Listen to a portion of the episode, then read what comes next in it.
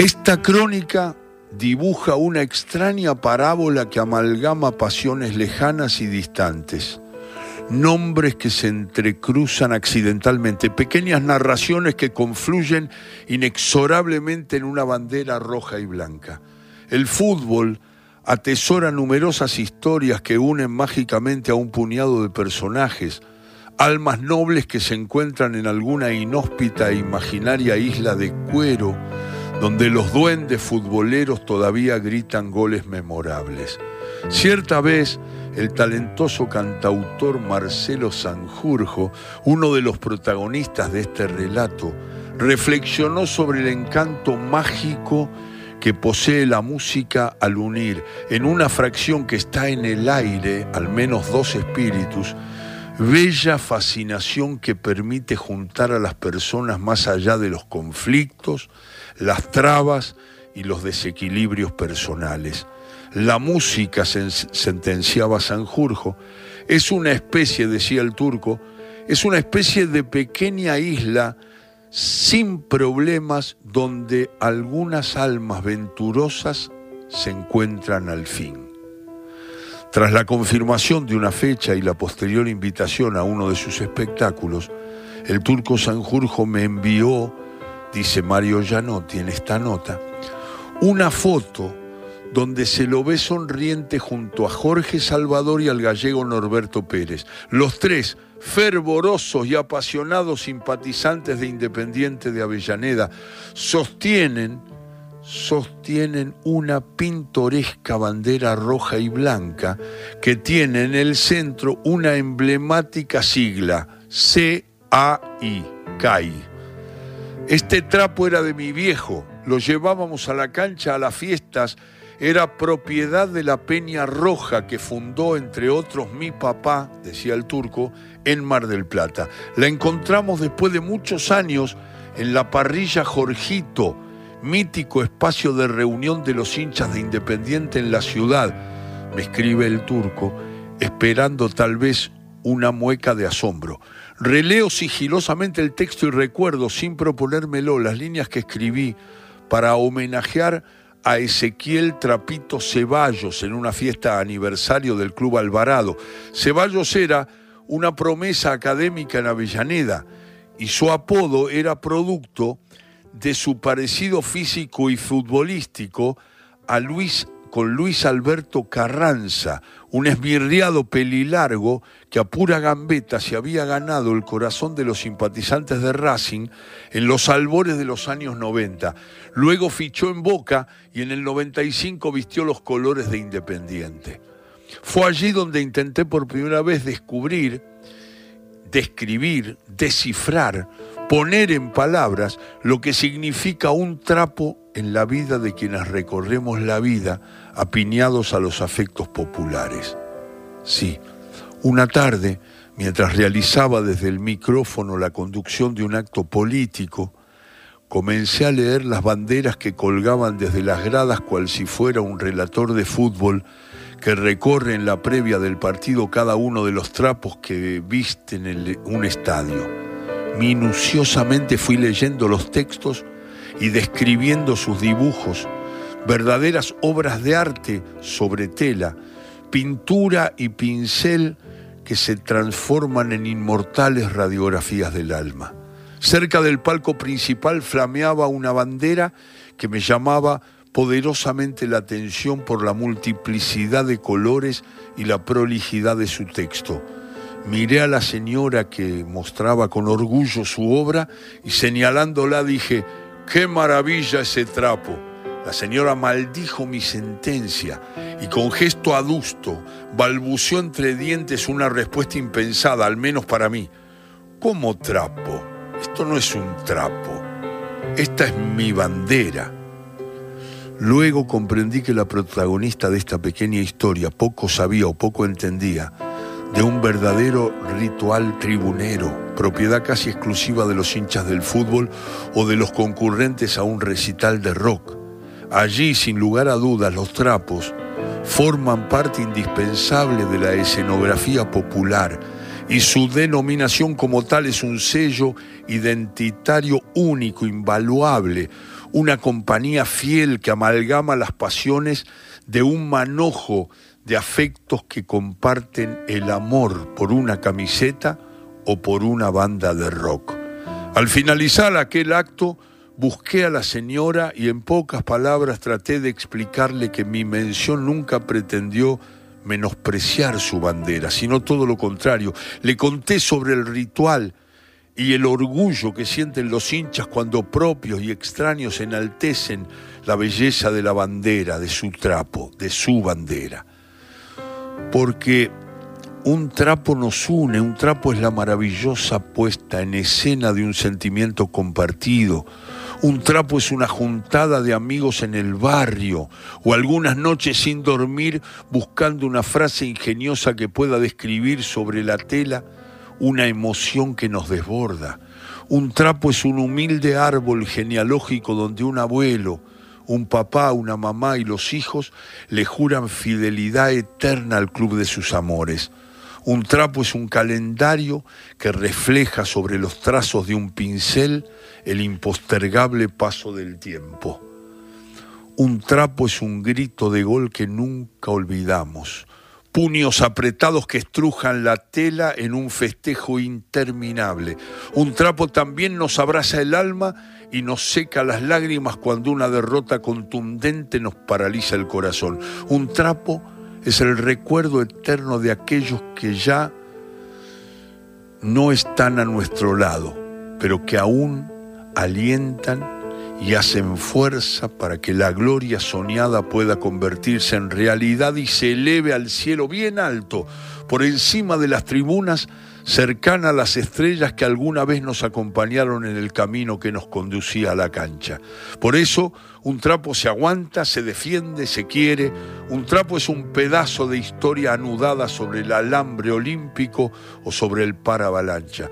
En ciertas ocasiones, agrego, es un tesoro que espera en algún lugar secreto, en una esquina mágica del corazón del barrio Pompeya, el reencuentro de dos seres que se aman y que aman los mismos colores el gallego Pérez, un reconocido militante y funcionario político durante los gobiernos radicales de Ángel Roy, Helio Aprile y el ruso Daniel Katz, me confiesa los pormenores de un muy particular festejo del Día del Padre en las mesas de la parrilla Jorgito.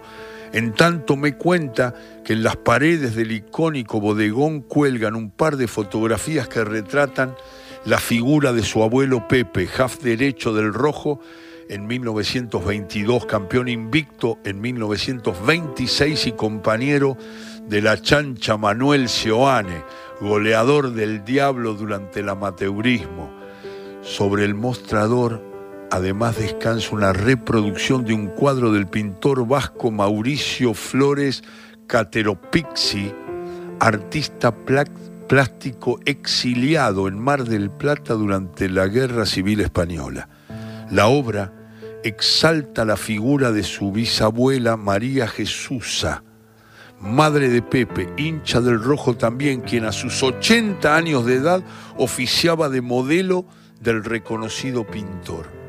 Vale destacar que el restaurante Jorgito tiene 95 años de vida en Mar del Plata y es regenteado por los integrantes de la familia Salvador, compradores del viejo caserón donde antiguamente funcionaba el almacén El Progreso. Jorge Salvador, alfonsinista de la primera hora, ex concejal de la UCR, leal simpatizante del Rojo de Avellaneda, es el noble anfitrión que narra quienes deseen escuchar cientos de historias de la ciudad y por supuesto de su amado Independiente. En los años 70 se fundó la Peña Roja en Mar del Plata y la parrilla Jorgito fue el epicentro de los primeros encuentros.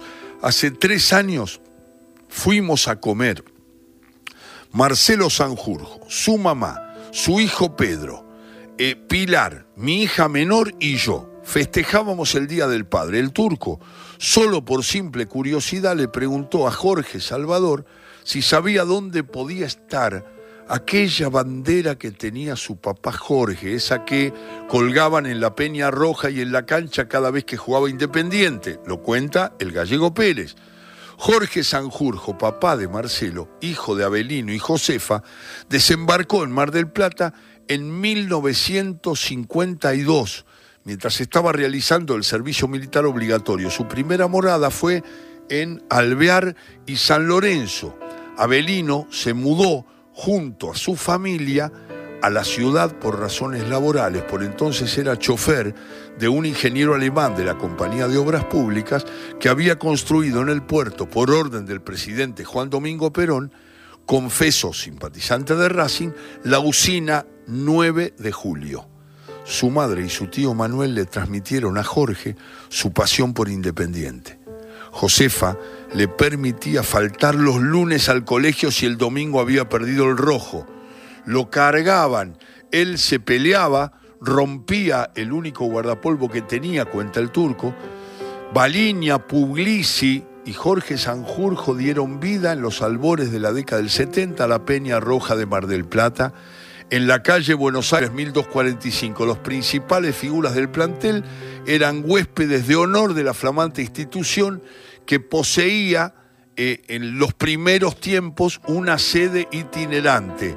En varias ocasiones visitaron los varios ídolos del club la casa de la familia Sanjurjo. Y ahí cuenta, orgulloso, el papá del turco. Acá estuvo Arsenio Erico, Sastre, el Pato Pastoriza, Tuvimos la Copa del Título Intercontinental del 73, aquella que logramos ante la Yubu con el golazo del Bocha.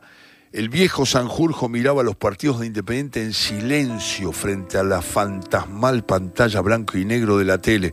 Tomaba un vaso de vino y enmudecía durante el pleito. Años después pegado a la radio, escuchaba las hazañas de Sastre, su ídolo, crack nacido en Lomas de Zamora en 1911, que se inició en el Club Progresista y llegó independiente en la etapa final del amateurismo, el Cuila Sastre.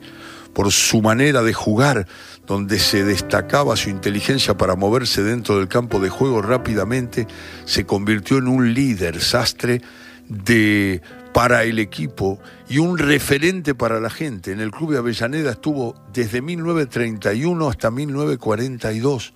Jugó 340 partidos, metió 112 goles y ganó los campeonatos del 38 y 39. Los argentinos quieren copiarnos a los brasileños, pero se olvidan que un argentino vino a Brasil hace 20 años para enseñarnos el fútbol a nosotros.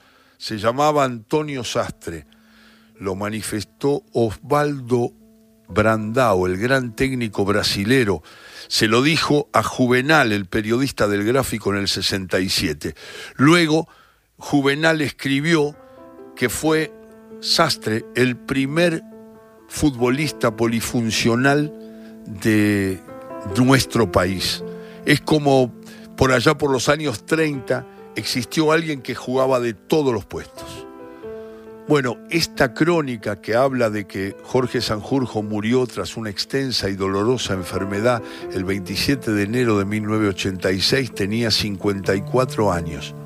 En ese trapo, en ese que fue buscado por cauto hasta el fondo del bodegón y finalmente envuelta en sus manos trajo la bandera que todavía lucía sus tres míticas letras, CAI la enseña que había sobrevivido a imborrables jornadas de gloria futbolera y al lapidario paso del tiempo hacía su ingreso triunfal cual si fuera el estandarte de una conquista napoleónica. La bandera, el trapo siempre estuvo acá.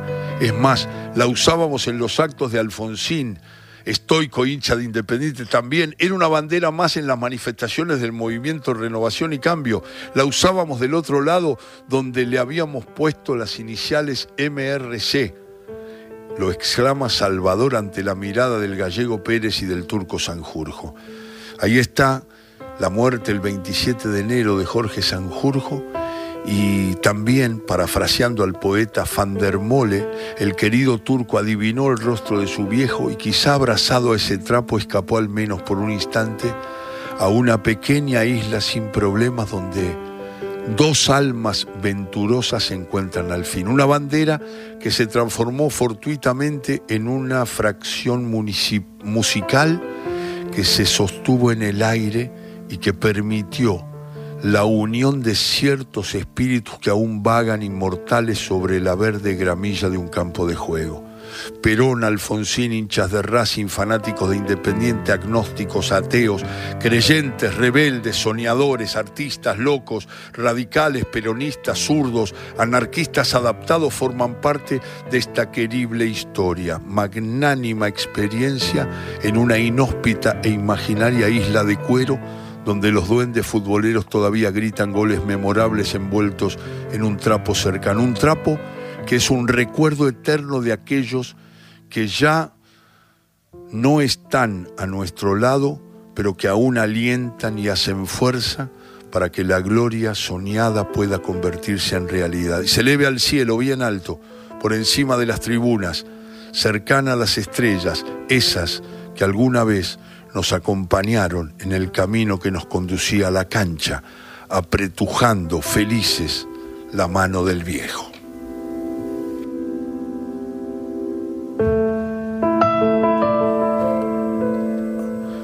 He leído Un trapo, inmortal radiografía de las almas nobles de Mario Gianotti de su libro Fútbol, pura poesía colectiva, dedicado al gallego Pérez, a Jorge Salvador y al turco Marcelo Sanjurjo.